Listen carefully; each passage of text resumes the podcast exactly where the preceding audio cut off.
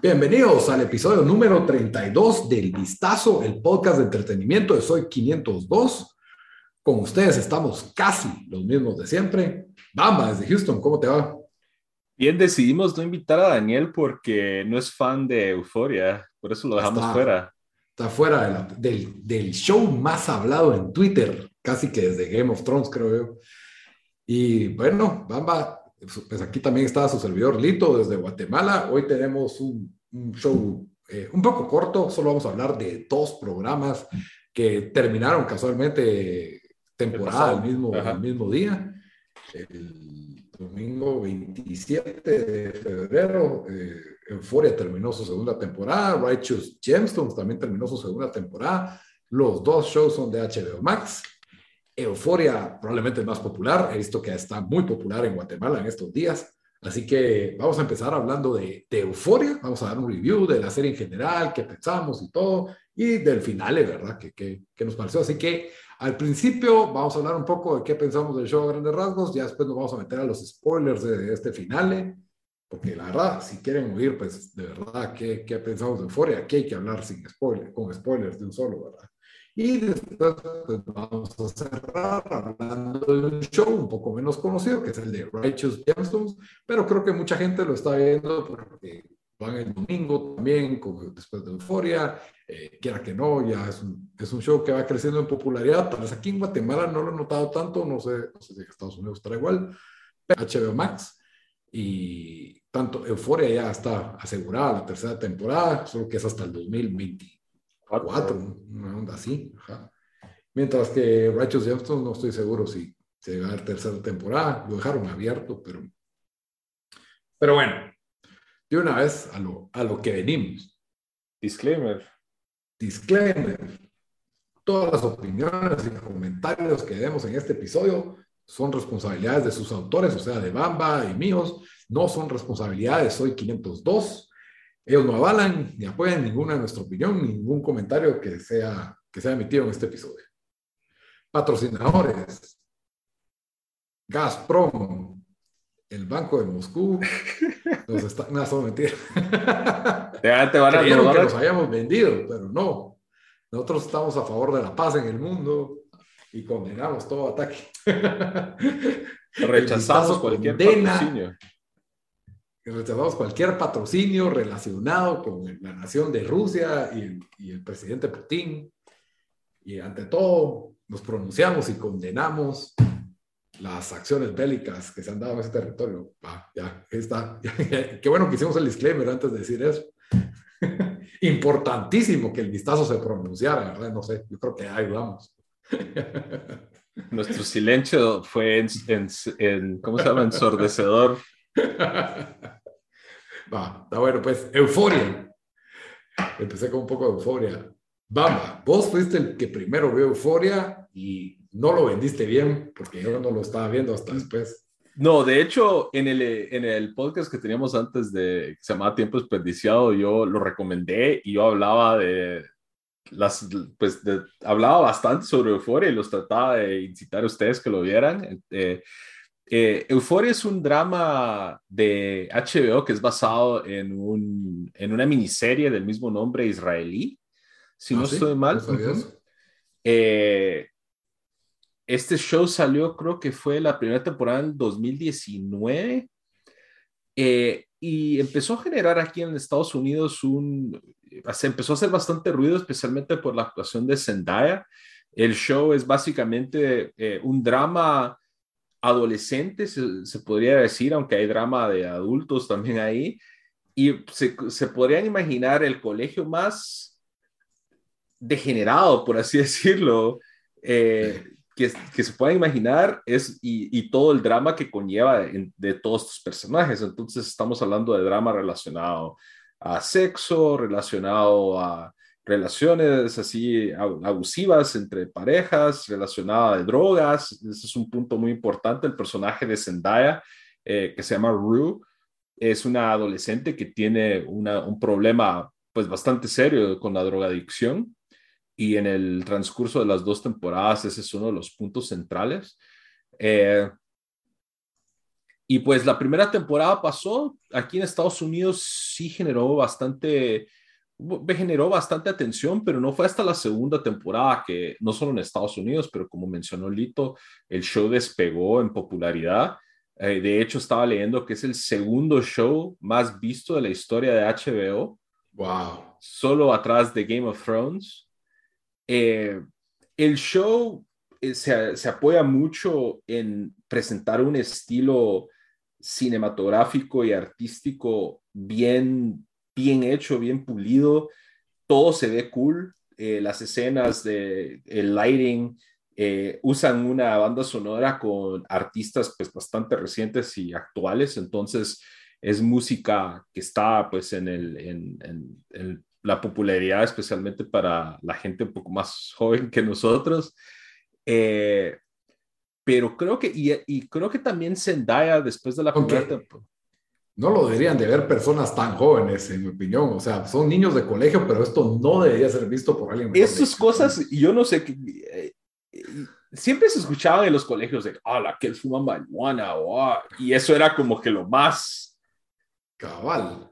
Bueno, y eso, yo fui a un, colegio de gente de, no, no muy pudiente, entonces la única droga que se escuchó ahí era marihuana, pues imagínense en unos colegios de, gente más adinerada y drogas más caras, ¿va? En mi colegio lo más grueso era como que, bueno, por ahí habían rumores de que alguien eh, perdió la virginidad o cosas así, ¿verdad? Pero, pero de ahí lo otro era, ¿cómo se llama? Pornografía. O sea, ese era el gran, aquel tiene revistas o aquel tiene videos, eh, porque el Internet, digamos que ya empezaba, ya en quinto bachillerato empezaba, empezaba a hacer, o sea, no todo el mundo tenía una computadora con buen internet para ver videos en la casa, ¿verdad? Sí, muchas fotos, de, te pasaban disquetes con fotos, pero sí, el desmadre de euforia, no, no, yo no viví, esa no fue mi juventud.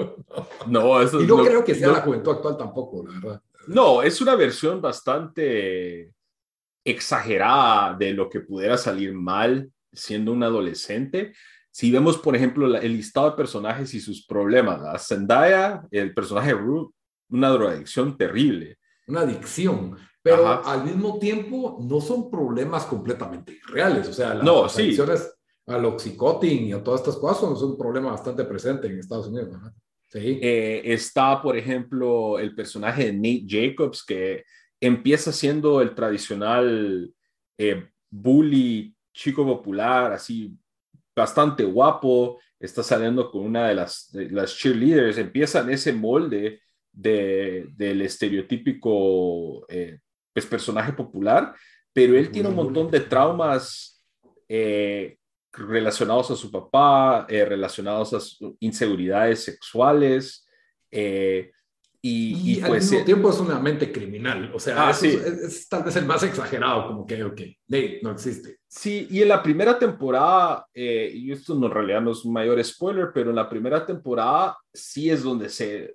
Es peor que muchos villanos de otras películas, así en el sentido de, de, de, su mente maestra, de cómo empieza a meter a la gente en problemas. Eh, es luego como está... un Little Finger, pero guapo y físico y fuerte. Una combinación así. Eh, otro de los personajes centrales es, es, Jules, ajá, que es eh, una chica transgénero. Sí, es una adolescente que está transgénero y por, por supuesto en esa edad, eh, aparte de toda la cuestión de la transición, que si bien no se trata tanto de su transición, es un personaje que tiene cierta inestabilidad en su vida, probablemente derivado de, de, esto, ¿verdad? Entre sus papás y, y pues quiera que no, pues un poco de bullying hubo hacia ella, pero... Sí, en la primera temporada. Carismática y energética y como que sé que es una un personaje que como necesitaba de atención y de amor, eso es lo que siento yo, ¿verdad? Y, bueno, no, y, y, es como promiscua, o sea, tiene como que una tendencia a ser promiscua con hombres mayores y cosas así, entonces eso ya no es... Y ella, es, y ella es el objeto de amor de, de, de Rue, que es el personaje de Zendaya, eh, está el personaje de Kat, que es una chica que tiene problemas con, eh, autoestima y su, y su autoimagen, eh, que, que luego pues ella toma un giro bastante diferente a través de especialmente la primera temporada. Y pues así hay un, un, un, grupo de personajes que, eh, que la verdad bastante... Espérenme. un grupo de personajes que, que, que, la verdad tienen diferentes arcos de sus historias y, y, y, creo que en ese sentido lo hacen bastante bien, que todos, a pesar de que la mayoría son bastante exagerados, tocan, como vos dijiste, temas bien reales, eh, que quiera que no, la gente puede relacionarse, quizás no totalmente, pero con, ah, yo conocí a un cuate que tenía problemas con las drogas, o yo tenía un amigo que tenía problemas con su autoimagen eh, y su autoestima y, y cosas así. Eh, la segunda temporada, pues ya cuando nos vamos a meter a spoilers, nos vamos a contar un poco más de lo que sucede ahí, pero la primera temporada es donde nos pintan toda este, esta historia y con el trasfondo de la relación amorosa y también bastante volátil entre Rue y Jules. Sí, y, creo que cada personaje, digamos, de los secundarios tiene su propio arco, o sea, eh, y, y, cada personaje está bien pintado, o sea, Fesco, el, traficante, de, eh, el traficante de drogas, eh, Lexi, que es, parece ser la amiga X, que era la mejor amiga de la niñez, pues también tiene su arco. Casi, que parece ser la niña bonita, también tiene sus, sus Especialmente en la segunda temporada, eh, casi tiene un, un rol más protagónico.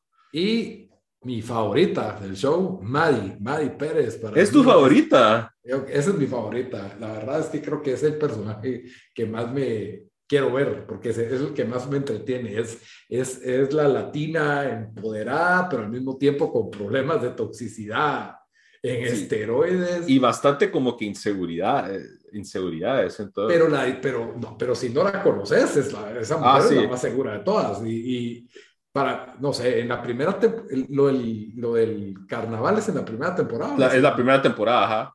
No, esa escena del carnaval cuando toman Molly y se, y se va y le va a gritar a la mamá de Nate, no sé, y, andan esos pantalones. Bueno, llega con un su traje cabal, como vos decís, unos pantalones apretadísimos y como que abiertos de los lados, y llega a recriminarle a Nate, que es el novio, y así como que entonces creen que yo me he visto como una puta que no sé qué. Y es le que le alega, Nate le alega de que no puedes venir así vestida para mi familia. Que no sé bueno, porque la familia de él, y ese es otro de los arcos que para mí, cuando notamos spoilers, pero es la, te lo presentan como el estereotípico familia americana ideal, ¿no? Que el papá tiene una eh, concesionaria de vehículos. Exitoso y es exitoso y los hijos son deportistas y guapos y la esposa es una ama, ama de casa y presentan esa imagen como que si fueran a ser la, la familia eh, supuestamente perfecta americana y es todos con unos traves y problemas básicamente psicológicos que se van desarrollando a través de las dos temporadas. Sí, yo creo que cerrando Euforia sin spoilers, ¿verdad? ¿Quiénes tienen que ver euforia? Uno, tiene que tener tolerancia para contenido sexual explícito. Eso, sí, de entrada. es otro factor. Dos, así como hay momentos bastante chistosos, hay momentos bastante dramáticos. El show tiene más chiste de lo que uno se imagina. Yo la verdad, me, especialmente en la temporada 1 y varias partes de la temporada 2, me reía como que si fuera un sitcom el que estaba viendo porque el show, la verdad, tiene momentos bastante, bastante cómicos, en mi opinión. A mí, a mí sí, sí me causaron mucha risa y en los anuncios parece ser como que un show pretencioso de adolescentes que están trabados en las drogas y en el sexo y eh, en abortos y cosas así, eh, cosas que son muy serias y creo que el show maneja con humor muchas cosas. Y lo otro que tiene que tener también, si a usted eh, no le, porque así como tiene cosas realistas, que vemos los efectos de las drogas en un adicto y, cómo les cuesta hasta ir al baño en algunas escenas, ¿verdad? Eh, también tiene cosas completamente surreales. O sea, se, Rue le está hablando a la pantalla todo el tiempo, se rompe la, cuarta pared, eh, de repente... Hay escenas musicales, así. Hay escenas musicales, hay, hay de todo un poco y juega con, como vos decías, desde la, cinematografía, la iluminación, los colores, eh, todo, ¿verdad? El, show tiene, tiene, tiene muchos, muchos detalles, eh, incluso no todo tiene sentido. Para mí hay cosas que no, que no cuadran en este show, pero... Y cabal, solo para ahí mencionar, cabal, como vos decís, el show a través de todo eso que lo que acabas de mencionar, que lo hace bastante bien, eso hace cubrir eh, algunas fallas y algunas deficiencias en, en el guion. O en el y, ritmo también. Y en el ritmo, porque a veces te quedas así como que, bueno, wow, qué tonto fue eso, pero de ahí te enseñan una escena eh, en un vehículo con las luces y la música y, y, te vuelve a jalar otra vez. Entonces, en ese sentido, sí hay a ver, no quiero decir que no tiene sustancia, porque sí tiene sustancia, pero hay momentos en que es más, estilo, que sustancia. Cabal, eh, sí, sí hay sustancia, pero muchas veces eh, uno está ahí por el estilo. Y si algo le sobra a este show es estilo, entonces ya después de haber oído las advertencias, eh, yo le doy a este show un 8, dos temporadas, las dos son un 8 para mí. ustedes escogen su personaje preferido y les va a gustar eh, mucho ese personaje. Mis dos personajes preferidos, Maddie y Lexi. Esos son mis dos personajes preferidos. A veces sí me aburre la relación Zendaya Jules un poco, pero, eh, eh, perdón, eh, Rue, Rue, y Jules. Rue y Jules. Rue es un personaje interesante y todo, pero, y no miren el episodio cero, la verdad. Ese fue error delito que aparentemente en el HBO en Latinoamérica hay un episodio cero que es un especial que sale ese, ese sucede después de la primera temporada. Entonces, por favor, miren la primera temporada, después miren los especiales si quieren. No son esenciales, pero sí tiene bastante, eh, un poco, bastante seguimiento, especialmente a los personajes de, de Rue y de Jules, porque es un episodio cada una. Eh, y luego miren la segunda temporada, pero eso fue error de delito. Pero si yo igual le doy un 8. Eh, la verdad, sí, me he pasado escuchando, hay un playlist en Amazon Music que es las canciones de Euforia y es todas las rolas que usaron en el soundtrack, buenísimo. Eh, y para mí los personajes que más me han gustado fue el personaje de Rue porque creo que es el, que, el, el más complejo, diría yo. Sí, eh, ser súper carismática, agradable, chill. Y le sale sus momentos de que, que era un, le salen los momentos de, de como que se da cuenta que es una buena persona y porque antes de que se volviera drogadicta tenía buenas, buenas notas en el colegio, era un estudiante eh, pues eh, ejemplar y le pasa algo y luego se mete a ese mundo. Eh, luego Fesco, en la segunda temporada me encantó el papel de Fesco. Y sí, esos, esos dos diría yo, pero cabal, hay bastante entre los, los otros. Pero bueno, metámonos a spoilers. Ahorita sí ya Spoilers del final de temporada, si no lo han visto, van a verlo. Euphoria fans, ¿cómo se les dirá a los fans de Euphoria? Los Euphorians. Euphorians, eufóricos. Los eufóricos. Aquí eufórico. Lito, ¿qué te... Maddie. ¿Qué te pareció el final de temporada? Para mí, quiero ver el final de temporada como un conjunto entre el penúltimo y el último, porque si solo agarras... Es la obra de Lexi, todo el arco de la toda obra. La, toda la obra de Lexi, porque solo agarras el último, si es un poco...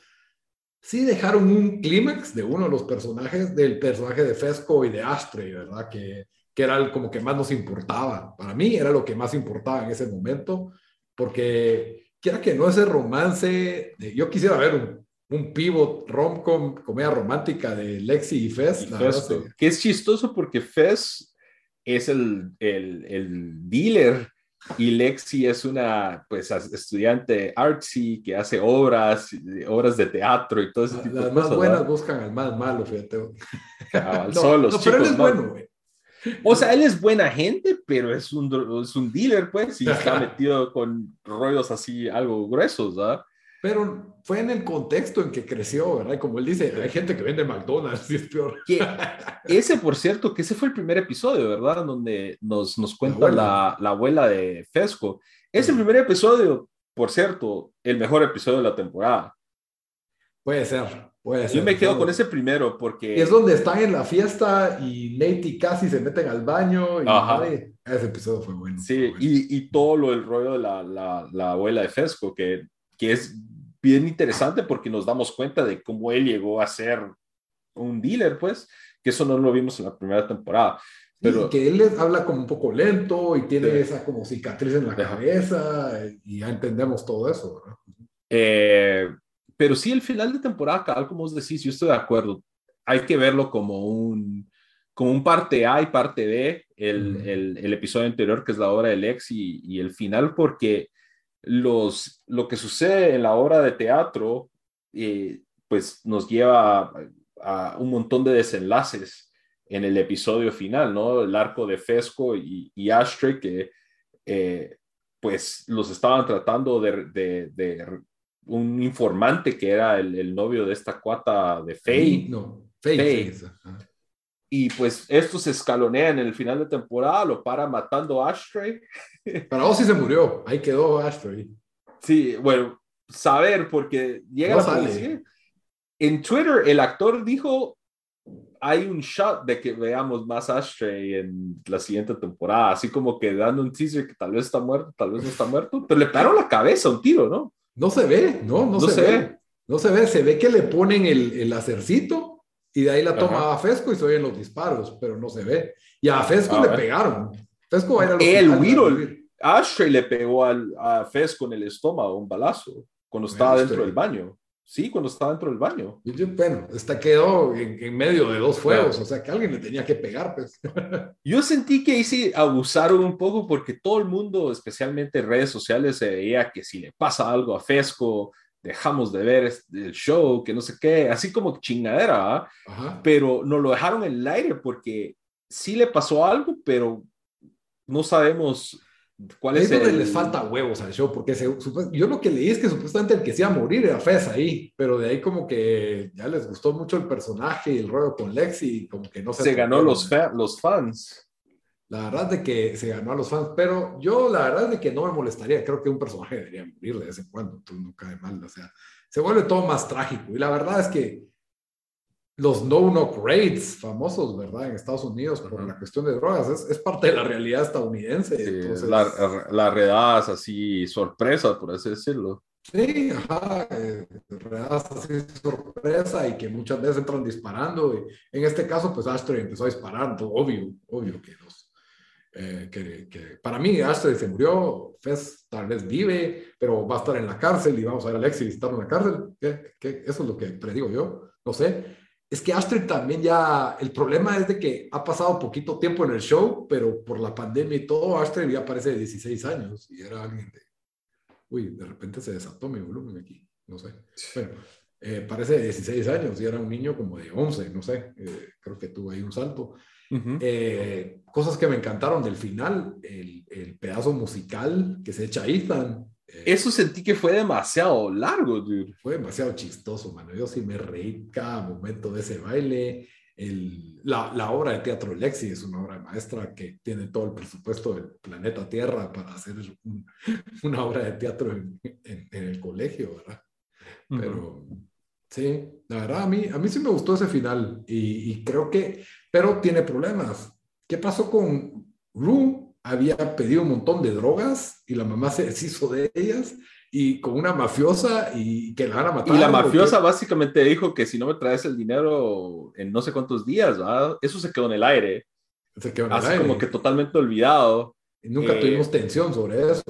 Nos dieron un poco el desenlace con Nate que le delató a su papá a la policía por eh, pornografía infantil porque él grababa sus encuentros con que paró grabando con Básicamente es violación, porque si está sí. grabado con un menor también se va a ir chuco por eso, digo yo. Aunque Jules le dijo que era mayor de edad, hay que tener esa anotación clara. Pues, eh, y eso es un arco que, la verdad, para mí fue lo mejor de la segunda temporada, el arco de la familia Jacobs. Eh, el papá, más, la historia del papá. Sí, la historia del papá, que ese también buenísimo, ese episodio que nos dan el trasfondo de el papá de adolescente, ¿verdad? Sí. Eh, o sea, ahí a ver qué tal, qué, qué va a pasar con ellos, pero ese es otro que nos quedó en el aire, ¿va? Porque también en parte... ¿Qué le pasó al amante? Eh, ¿Qué más sucedió? Nos dieron el, el enfrentamiento entre Maddie y, y, casi. y casi. Ese fue un poco anticlimático. También.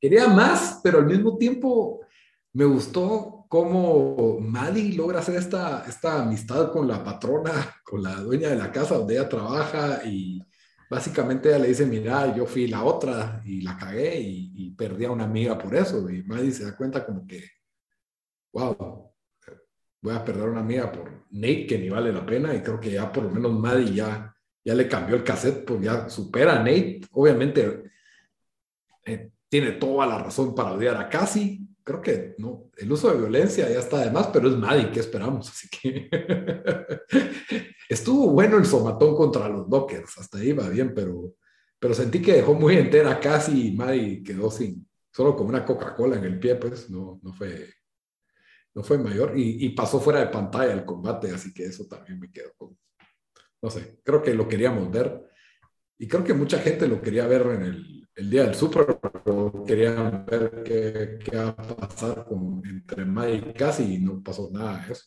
Entonces ahí, ahí tenemos varios, varios arcos pendientes de, Sí, por eso se, cabal, se, se sintió, dale, ¿qué decir?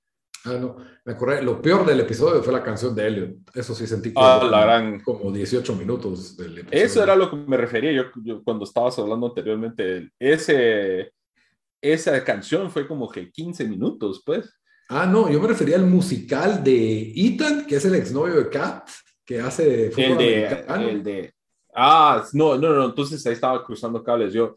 Ese fue chistoso, que era I Need, Hero. Ajá, Hero, la canción de es el pedazo musical. Sí, buenísimo. Ethan, por cierto, se roba el show haciendo de la mamá de Cassie y Lexi, se roba el show haciendo esa, esa parte. Eso es otro personaje que, que oh, por cierto, odio a Kat por la forma en que lo cortó. Así que ahí, en pura, pura, pura, pura niña chismosa, a quién odio y de quién quiero, ¿verdad? Pero, pero sí, creo que es, es, es un drama muy adulto sobre adolescentes, es, es extremadamente para adultos. Eh, temporada 2 fue tan buena como la 1, en mi opinión. Tienen sus altos y sus bajos, pero los altos fueron muy altos y los bajos fueron bajos. Eso Estoy de acuerdo. Eh, Momento favorito.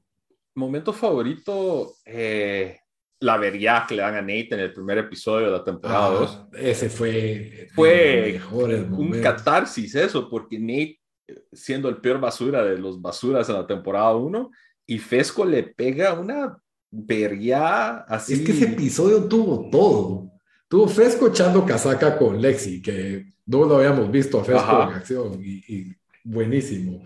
Tuvo eh, a casi en el baño y Maddie que entra y casi los cacha. Ese fue un momento de alta tensión. Y Nate que venía de ser bully con el, con, con el, el, exnovio de Cassie, va a preguntarle cosas y decirle ah, cosas. Ah, un asco, Nate, en esa escena. Y de ahí ver cómo le parten la cabeza fue, la verdad es que fue bastante bueno. Y sí, la verdad es de que ese, ese episodio fue el mejor, tal vez. Sí porque lo, lo, sirvió la mesa para todos lados. Y creo que Jules fue un personaje más de segundo plano en esta temporada. Y eso no me molesta, porque a mí Jules no es un personaje que, no sé, siento que es como que toda necesitada de, de amor y de atención y me desespera un poco, pero así es su personaje. Sí, eh, a mí en ese sentido sí, sí sentí que me faltó, porque el peso de la primera temporada fue la relación de Jules y de Rue. Y en esta temporada obviamente nos enseñan cómo se van alejando uno, una de la otra, pero sentí que se quedó a medias eso, que no nos dieron un poco más de desenlace, bueno, o, y nos lo dejan ahí al final de que hay un acercamiento y algo, pero sentí que me faltó un poco más de eso, pero al final, buenísima la temporada. Sí, y lo sentí real porque quiera que no, eh, hacerle una intervención a alguien es algo que no es fácil y te va a alejar de esa persona. Aparte estaba Elliot en medio. bueno. Yo creo que ya cubrimos ahí todos los chismes de, de, Euforia, ¿verdad? Y nos vamos al segundo, al segundo programa que hemos estado viendo. El programa se llama Righteous Gemstones. Bamba, sin spoilers, contame, Righteous Gemstones, ¿qué, ¿quién lo debería ver? ¿Quién se lo recomendás? Para fans de las películas de Seth Rogen, de Danny McBride, todo ese tipo de humor, como This is the End, por ejemplo, eh, para fans de, esas, ese tipo de películas, eh, personas que le gusta el humor negro también, y personas que no estén muy sensibles con temas religiosos, eh, porque sí, el, la serie se, es, gira alrededor de una familia de mega iglesia estadounidense. Imagínense tal vez de pastores, no, no solo una familia que va a la iglesia. sí, de familia de pastores. Imagínense como que si hicieran una comedia negra de la familia de Cash Luna. Cabal. Eh, entonces, para, para esas personas es, este show. Son episodios cortos, eh, creo que 30 minutos hasta final de temporada fue 40, pero eh, bastante fáciles de digerir y con una tienen sus arcos y en realidad no es como las otras series de HBO como True Detective, por ejemplo, en donde hay, tienes que poner atención a todos los detalles. Entonces es, es un buen, eh, para limpiar el paladar, por ejemplo, después de que viste Euforia o después de que viste algún show de ese tipo. Eh, ya va por la segunda temporada, la primera temporada, si no estoy mal, salió 2019. Eh, 2019. 2019, el elenco incluye a Danny McBride, como he mencionado, John Goodman, que él salía en series como Roseanne, eh, que nos, Fred Flintstone. Fred Flintstone, Pedro Picapiedra. Él, él, es un gran actor, John Goodman. eh, Walton Goggins, eh, Adam Devine, que de Workaholics y de varias romcoms como, ¿cómo es que se llama? Mike and Dave Need Dates. Esa sí no. Ah, esa sí la vi. Michael David uh sí la vi y vi la de. Él también sale en Pitch Perfect. Él sale en Pitch Perfect, es el del como que villano de los de los Makers. Makers, sí. Entonces es, es, un, es un elenco pues bastante colorido. Eh, la verdad, para mí el que se roba el show es eh, el, eh, pues está, está la familia, pero está el tío, que es el tío Baby Billy, que es protagonizado por eh, Walton Goggins, que este cuate ha salido en un montón de shows de Shield, eh, Django. sale si no estoy mal en Sons of Anarchy. Es el malo de Tom Raider en la nueva película. Y él aquí juega el personaje de el pastor sureño estadounidense como de los años 70. Es una caricatura, básicamente, este cuate. Pero él es, o sea, digamos que él quiere, él aspira a ser como John Goodman, de ser el pastor de mega iglesia, pero él... Por el pisto. Por el dinero, pero él, digamos que está dispuesto a tomar atajos y, no tiene una vida buena, no es una persona... no, no, tiene escrúpulos. No tiene escrúpulos morales, o sea, ha abandonado a sus hijos en el, pasado y sí. Eh, para mí, Righteous Gemstones, como como bien decía Bamba, si, tiene, si tienen sensibilidad por burlarse de pastores evangélicos, obviamente no lo miren. Lo otro es que el tipo de humor sí puede ser grotesco o explícito en algunos pedazos. Es así, Patán, vos lo explicaste, es, el humor así, Danny McBride, ¿verdad? Que, que, que sí es sí se, se, pelan a veces, como dirías, ¿verdad? O sea, sí hay una parodia social sobre el tema de... de, hay un comentario. Hay comentario social sobre los excesos de los megapastores, ¿verdad? el cual siempre sigue siendo aceptable y que hasta pues a veces están involucrados con crimen organizado, eh, a veces pues tienen cosas que esconder, porque pues quiera que no, no todo, cuando vivís de eso tenés que tener una vida pública muy, muy pura, muy conservadora y a veces pues la gente cae en pecado y no, y no están dispuestos a perder eh, la reputación, ¿verdad? Entonces, eh, creo que esos son como que las tensiones con las que, con las que gira el show. Eh, y, que el, el, show es una completa comedia. O sea, este show es una completa comedia. Por ahí tiene un drama de fondo, pero el show lo que está tratando de explotar son risas en, en cada episodio. Por ahí tiene momentos de acción también, pero al final, pues todo, todo para siendo chistoso. Yo sentí un poco más débil esta segunda temporada que la primera. Sí, estoy de, estoy de acuerdo. Eh, la primera Hay momentos en que yo digo, ya, ya no me importan tanto estos personajes o qué hacen, solo, solo me quiero reír un poco y, y como que empiezan a, uy, a ponerte un misterio aquí, un misterio allá. Yo creo que con, eh, si me dijeran, ya cancelan Righteous Gemstones, yo digo, bueno, estuvo bueno, dos temporadas. Si dan una tercera, ahí que muera. Euforia, yo también, yo creo que estos personajes también que se queden ahí en tercera temporada. Pero Righteous Gemstones para mí eh, es un buen show de relleno y de, como vos decís, de cambio de paladar, porque no, no es sobreambicioso. O sea, tendrá la calidad HBO, pero... No pretende ser nada más de lo que es, que es un show, como vos, como vos habías dicho, es, tiene una crítica ahí hacia las, la religión organizada, especialmente de las mega iglesias, tiene sus partes de humor, como vos dijiste, hasta a veces un poco, eh, o sea, bastante patán por partes. Tiene un arco de historia que, que especialmente la segunda temporada nos quiere dar un giro ahí bastante diferente, pero sí, es un show de relleno. La verdad, yo le doy como un 6.5. Algo 7, sí, es un 7. 6.5, algo así, digo yo. Eh, si lo ven, bueno, pero sí, cabal, este tipo de humor no es para, para todos, diría yo. ¿Quién, ¿Quién es el personaje que vos decís que más risa te da? El tío Baby Billy, Uncle Baby, Baby Billy. Billy.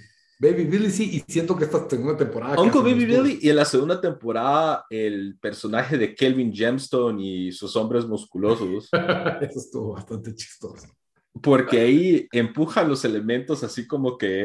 Porque no sé si, con vos lo hemos hablado, pero para la Mara que está escuchando, no sé si se recuerdan en, en los noventas que salían unos hombres todos como musculosos rompiendo guías de teléfono, guías de teléfono cargando troncos. Y que lo hacían como que con el poder de, de Dios o el poder de Jesús, de Jesús. Entonces él hace como que esa parodia, eh, pero le inyectan un elemento así como homoerótico, así bien grueso. Sí. Sí, eh, a mí el, uno de los episodios que también me dio bastante risa es el personaje este de BJ. BJ mm. es bastante chistoso, la verdad. Eh, que en esta todo, segunda temporada tiene más sentido, que tiene más, se luce más. Se luce más eh, toda la, la, como él busca la aceptación del papá Gemstone y su, su fiesta de bautizo, que es, una, la es una exageración así total y cómo se pelea con su familia no sé, a mí ese personaje me pareció bastante chistoso. Obviamente, eh, Jessie también y la hermana, pero creo que, no sé, ya el final no me pareció particularmente bueno. Eh, el chiste del bebé saliendo. Ese fue chistoso.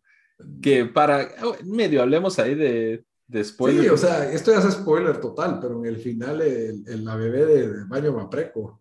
Sí, que, o sea, imagínense la escena, aunque no lo miren, es este, este pastor de los setentas así fuera de tiempo, medio abusivo, sin escrúpulos, trata de reencontrarse con eh, pues la, la, mujer que él había embarazado.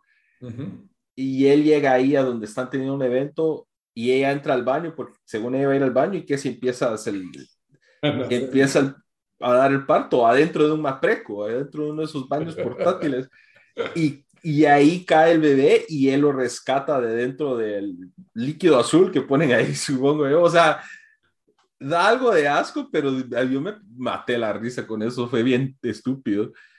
No sé, a mí fue como que estoy demasiado estúpido, ya, ya no me da risa. Por cierto, Mapreco, si quieren ser patrocinadores, ya. Ah, sí. Los hemos mencionado, ¿eh? Ah, bueno, no creo que fue en la plática antes de. Sí, en el preparando para el show. Preparando el show hablamos de las experiencias en Mapreco, tema para otro podcast. Pero, pero sí, eh, en general eh, creo que ya este show se puede acabar. Una tercera temporada para que cierre y miremos cómo. Lo ideal sería ver cómo caen todos, cómo cae la familia Jenstone de la, de la gracia a la desgracia. Eso me gustaría ver a mí. Pero porque sí, siempre se salen con la suya y, y, al final todo le salió bien en esta temporada creo que no explotaron lo suficiente. ¿Cómo se llama el, actor que, que, hace ahorita del pastor de Houston con su esposa que, está convenciendo a Jesse de invertir? Eh, los Lisons. Los Lisons, ajá. Eh, Eric Andre. Él, él, es bastante chistoso y siento que salió poco y creo que hubiera sido más. Sí, y, y ahorita, pues hablando de spoilers, como que salía por pedazos durante temporada y de repente en el final él y la esposa juegan un rol así súper protagónico. Ajá, entonces sí, o sea, obviamente para un show de ese tipo, pues sí estaba como que bastante eh, desconectado por partes, pero véanlo por los chistes, si les gusta, véanlo por el comentario y, y si les gusta ese tipo de humor de Danny McBride, sí lo recomiendo. Sí, muy bien, entonces creo que con eso concluimos el episodio número 32, pero siempre antes de irnos, no solo les voy a recordar que estamos en redes sociales donde nos pueden encontrar como el Vistazo Pod, así estamos en Instagram, en Facebook y en, Twitter. Y ahí pues pueden comentar qué pensaron de lo que hablamos, de qué les gustaría que habláramos. Al mismo tiempo, les recuerdo que este programa lo pueden ver en YouTube. Estamos en el playlist del vistazo del canal de Soy 502 se van al canal de Soy 502, hay un playlist que dice El Vistazo, denle play, ahí nos pueden escuchar y ver al mismo tiempo. Eh, también pues pueden escuchar, si ustedes pues no tienen YouTube eh, o no, no pueden ver YouTube porque están viendo en el carro o algo así, estamos en Spotify, estamos en Deezer, estamos en Stitcher, estamos en iTunes Podcast para los que tienen iPhone. Google Podcast también para los que tienen Android. Ajá. Entonces ahí nos encuentran como el vistazo en todas las plataformas de audio que ustedes usen para ver sus podcasts. Y como siempre, nos vamos a ir con una recomendación de la semana. Bamba, ¿qué nos vas a recomendar esta semana? Bueno, yo les voy a recomendar una película francesa eh, que está ahorita actualmente en Netflix, que se llama Raw. Eh, es del 2016, eh, película horror, drama. si Ah, le pusieron atención al cine el año 2021, eh, tal vez escucharon de una película que se llama Titán o Titane, eh, que tuvo bastante, hizo bastante ruido, eh, al menos en redes sociales y con los críticos. es la misma. Perdón, una cosa, Raw ya no está en Netflix Latinoamérica. Ah, está, está, en Netflix de aquí Estados Unidos. eh, no sé dónde estará. Ahí lo voy a buscar. Vos seguís contándonos de Raw. Eh, entonces, la directora es Julia Ducournau, que esta fue su primera película así de, full length. Eh, y nos cuenta la historia del personaje de Justine, que viene de una familia, pues, estrictamente vegetariana. Ah, sí, eh, cierto. Y pues ella y eso está en el trailer, entonces no es spoiler, pero ella eh, ingresa a una facultad como de veterinaria y le hacen el bautizo tipo la USAC, eh, tal vez un poco más exagerado, pero sí se imaginarán en los bautizos de medicina de la USAC, en donde les, los pintan y les echan cosas y todo eso, y, el, y parte del bautizo les hacen comer un pedazo como de carne animal, y ella nunca había comido carne, come el pedazo de carne animal y eh, con la hermana, que por cierto es mayor y la hermana ya está en la universidad. Y pues eso desata una serie de eventos en donde les, les genera o les, les, prende un botón así canibalístico. Eh, la verdad, la película, a pesar de que la temática es bastante, es, es brutal por partes eh, y, y, hay unas escenas pues bastante gráficas de, pues con sangre y cosas así, eh, pero la verdad, si pueden tolerar eso, la película es bastante buena, tiene una historia bastante interesante, el soundtrack está buenísimo. Y, y pues para mí, que yo vi, que vi Titan y que vi Raw, me gustó más Raw que Titan y Titan fue una de mis películas favoritas del año pasado. Entonces, la verdad, súper recomendadísima, especialmente para los que son fanáticos del género de horror. Es Raw de, de la directora Julia Ducournau. Ah, bueno, entonces ya no voy a ver Titán, porque si te pareció mejor Raw, suficiente tengo con Raw. La verdad es de que difícil de ver esas películas. Eh, son grotescas, pero lo que yo al menos digo es de que yo, a mí me gustan las películas si van a tener elementos grotescos, que esos elementos sean necesarios para contar la historia. No son gratuitos. Y en este caso sí es, es totalmente necesario para contar la historia. Eh, en comparación con películas como Saw, que para mí es simplemente es, es, es violencia solo para ver qué tan grueso pueden ser, o Hostal es otra que, que, se me viene a la mente, pero sí, súper recomendado. Muy bien. Mi recomendación de la semana, pues como ya saben que estamos en temporada de Óscares, voy a estar hablando de películas de Óscares. La película que les traigo el día de hoy, de la que, de la que voy a hablar, es la nominada West Side Story, dirigida por Steven Spielberg, es un musical, qué raro voy hablando de musicales. Pues esta es la, la, nueva versión, West Side Story, como saben, es, un, es una adaptación de Romeo y Julieta, pero eh, ocurre en los años, principios de los años 60 en, en Nueva York, entre básicamente un conflicto entre dos maras. Pandillas. Pandillas, sí, pandillas. es un mejor término que maras, es más es, fuerte. Sí. Eh, entre los Jets, que son como que los descendientes blancos, eh, irlandeses, italianos, contra los Sharks, que son los puertorriqueños.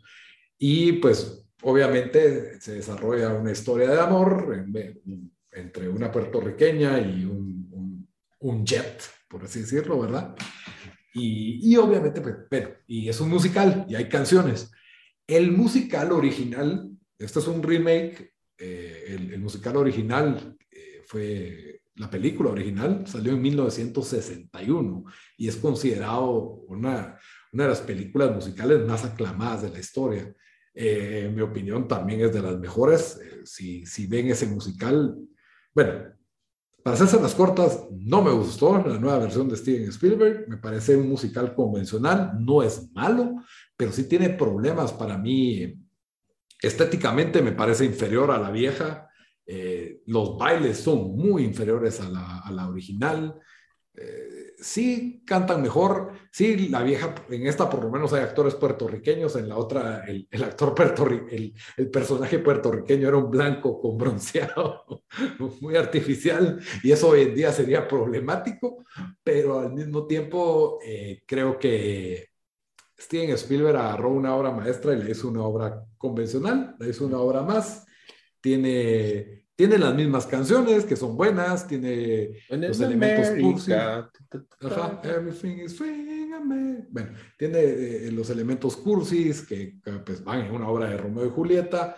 No, no, no, la actriz que escogieron para María no me parece muy carismática. Eh, no sé, no, no le sentí la personalidad para ser una protagonista. Creo que su, su actuación no sé, no me convenció, me parecía como una actuación de teatro y yo sé que estamos en un musical, pero había algo ahí que no, que no me encajaba. El actor de, el, el, Romeo, por así decirlo, ¿verdad? El Jet, se me olvidó ahorita el nombre del, del, del, del el actor es este canche que sale en Baby Driver, ¿cómo se llama él? Eh, Primero Baby Driver. sí, ¿cómo se llama Baby Driver? Ahí. Ansel Elgort. Ajá. Él okay. es el Ansel de. Él es el de West Side Story. Él es el principal. Ajá. Ah, después. Él es, él es Tony, Tony, o Anton, es su nombre verdad. Eso, miren, si nunca han visto West Side Story, mírenla y creo que les va a gustar, va a parecer convencional. Yo encuentro unos problemas que no quiero tirar los spoilers, en, en, el orden de la historia, como que de repente te ponen un momento todo trágico y ahí te ponen una canción toda feliz y yo me quedo como que... Y en el original no era así, por lógica, pero, pero bueno. Eh, mi recomendación es vean la original. Esa es mi verdadera recomendación. No, pero yo siento que esos, ese tipo de remakes es una buena manera de presentar de como que conectar a las generaciones nuevas a que vayan, pues miran esta dicen, wow, eso estuvo interesante, quiero ir a ver la original, que, que es la obra maestra, y eso da como que le vuelve a dar vida a, a, la, a los originales en, todo, en muchos Yo creo casos. que si miro la nueva, ya no me van a dar ganas de ver la original, porque es un musical convencional, no tiene nada de nuevo, y, y lo otro es que si te pones a pensar, West Side Story, la original, lo que quería es, traigo Romeo y Julieta para los jóvenes, ¿me entendés? Pero todos eran blancos pretendiendo ser hispano en la, la, mitad, original. La mitad. Pero a, mi punto es de que era una película de Romeo y Julieta en los 60 para ah. gente que la vio en los 60 y eran estos jóvenes cool y hoy en día la película sigue siendo en los 60 y entonces ya no es tan relevante para la generación presente. Si, si Steven Spielberg hubiera agarrado y hubiera dicho, voy a hacer West Side Story en el Brooklyn de hoy con puertorriqueños y, se inventa los pues. a los Jets modernos, entonces hubiera sido otra cosa. Pero él hizo un remake del, ah, del, original. Entonces yo siento que no tiene nada innovador, mientras que cuando ves esa película tiene un personaje que es básicamente no binario, tiene una escena cuasi de violación, eh, que todo se entendía por inuendo y de forma muy sutil en 1961. Obviamente no puede tener la violencia, no puede tener las malas palabras, no, no puede tener muchas cosas porque en esa época el cine no podía traer eso, ¿verdad? O sea, te, era todo más, más conservador. Hoy en día que puedes hacer algo más atrevido, Spielberg nos da un poco de lo mismo, como queriendo quedar bien con la antigua generación y trayéndolo a una nueva generación. A mi criterio, no sé, yo no soy crítico de cine, a los críticos les gustó porque está nominada al Oscar, no sé si porque es Spielberg, pero yo lo miro como Indiana Jones de Crystal Skull, no me gustó. Ajá. Esa, esa, es ya mi opinión muy personal. Destrúyeme, destrúyeme en comentarios en Twitter, por favor, necesitamos esa atención. Miren esa historia, la original, y si les gusta mucho, miren la nueva y me cuentan cuál les parece mejor en los comentarios aquí, por favor. Está bien. Está bien. Bueno, espero que les haya gustado el episodio. Bamba, hasta la próxima. Órale.